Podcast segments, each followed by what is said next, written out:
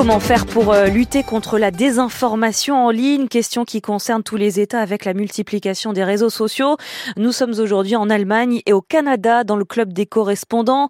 Euh, d'abord à Berlin avec vous Sébastien Baer. Des spécialistes du ministère des Affaires étrangères allemand ont mis au jour une campagne russe de désinformation sur la plateforme X d'Elon Musk. Euh, c'est l'hebdomadaire Der Spiegel qui révèle l'affaire. Sébastien, ces dizaines de milliers de tweets étaient notamment destinés à discréditer le gouvernement allemand et son soutien à l'Ukraine. Il s'agit là d'une propagande de très grande ampleur. Oui, à l'aide d'un logiciel spécial, les experts ont scruté les messages postés sur X pendant un mois entre le 20 décembre et le 20 janvier et ils ont repéré 50 000 faux comptes d'utilisateurs qui ont expédié au total plus d'un million de tweets, avec un record de 200 000 en une seule journée, ce qui représente en moyenne 140 tweets par minute. Pour que les messages paraissent authentiques, ils étaient souvent envoyés à partir de profils qui reproduisent les comptes de personnalités ou de médias réputés avec des liens qui mènent à des pages internet qui ressemblent à s'y méprendre aux vrais sites mais qui ne sont que des copies. Pour augmenter la diffusion, les pirates ajoutaient dans les tweets les hashtags populaires du moment, même s'ils n'avaient rien à voir avec le sujet, comme la fête de la bière à Munich ou les matchs du championnat allemand de football. Et que disent ces tweets? Quel est le, le contenu de cette campagne de désinformation? Eh bien, une fausse page du ministère de l'Intérieur indique par exemple qu'il est important de répartir équitablement les réfugiés ukrainiens dans les foyers allemands. Dans un tweet, le quotidien Süddeutsche Zeitung annonce que la guerre est clairement perdue pour l'Ukraine. Cette campagne avait de l'écho. Le 19 janvier, un article du Spiegel a été retweeté 3700 fois en quelques heures. La teneur des messages est souvent la même, des reproches faits au gouvernement allemand accusé de négliger sa population et de trop soutenir l'Ukraine. Je vous lis deux d'entre eux. Je trouve décevant que le gouvernement fasse plus pour les autres pays que pour ses propres citoyens. Ou encore, c'est une honte que la coalition ne s'attaque pas en premier lieu aux problèmes de son pays. Vous l'entendez, une propagande ni trop outrancière ni trop vindicative pour ne pas éveiller les soupçons, mais efficace pour discréditer l'action du gouvernement allemand. Malgré tout, les experts euh, ont réussi à remonter la filière de ces pirates informatiques?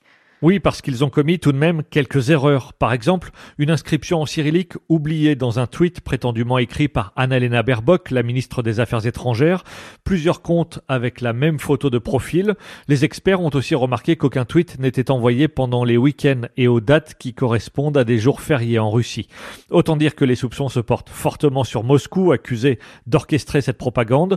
À quelques mois des élections européennes et de trois scrutins régionaux en Allemagne, cette attaque numérique inquiète les autorités qui redoutent que le scénario se répète, d'autant que la campagne semble fonctionner de manière automatisée, alimenté par l'intelligence artificielle, ce qui la rend encore plus redoutable. Sébastien Baer, correspondant de France Info en Allemagne. Nous allons euh, maintenant, comme promis au Canada, une commission d'enquête publique commence ses travaux pour comprendre si des pays comme la Chine, la Russie et l'Inde ont bel et bien tenté d'influencer les élections de 2019 et 2021. Des ministres, des députés, des représentants de services de renseignement notamment vont devoir répondre aux questions d'une juge pour comprendre le phénomène et faire des recommandations au gouvernement euh, proposer des, des, mesures pour lutter contre l'ingérence euh, étrangère. Pascal Guéricola, vous êtes euh, notre correspondante au Canada. Alors de quelle façon certains pays vont-ils ont-ils tenté de manipuler le vote? Pour bien comprendre la situation, il faut savoir que les diasporas constituent un groupe très important d'électeurs dans certaines régions. 1 800 000 citoyens canadiens viennent par exemple de Chine. Ce pays en particulier aurait mené plusieurs actions importantes pour tenter d'influencer le vote dans 11 circonscriptions. Le but Favoriser l'élection du Parti libéral de Justin Trudeau, a priori plus favorable à l'Empire du Milieu que les conservateurs. Comment? Il y a d'abord des attaques classiques contre ce parti politique dans des journaux pro-Pékin destinés aux immigrés chinois.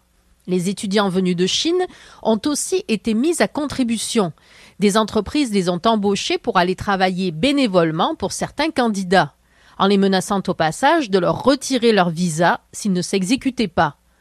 Autre moyen d'action, une campagne de désinformation menée sur les réseaux sociaux comme WeChat, très populaire auprès des Chinois d'origine. Des sites ont relayé des mensonges sur certains candidats conservateurs, simplement pour salir leur image auprès des électeurs. Et est-ce que cela a fonctionné? Dans certains cas, oui. Un député d'origine chinoise a vu son soutien dans la diaspora s'effriter et il a perdu son poste. Mais le cas le plus grave concerne un élu conservateur, Michael Chong. Les services secrets canadiens ont découvert un complot le concernant. Cela faisait suite à son implication pour que le Canada reconnaisse que les Ouïghours, une minorité musulmane, sont victimes de génocide en Chine. Apparemment, Pékin l'a pris pour cible en tentant de recueillir de l'information sur sa famille élargie à Hong Kong.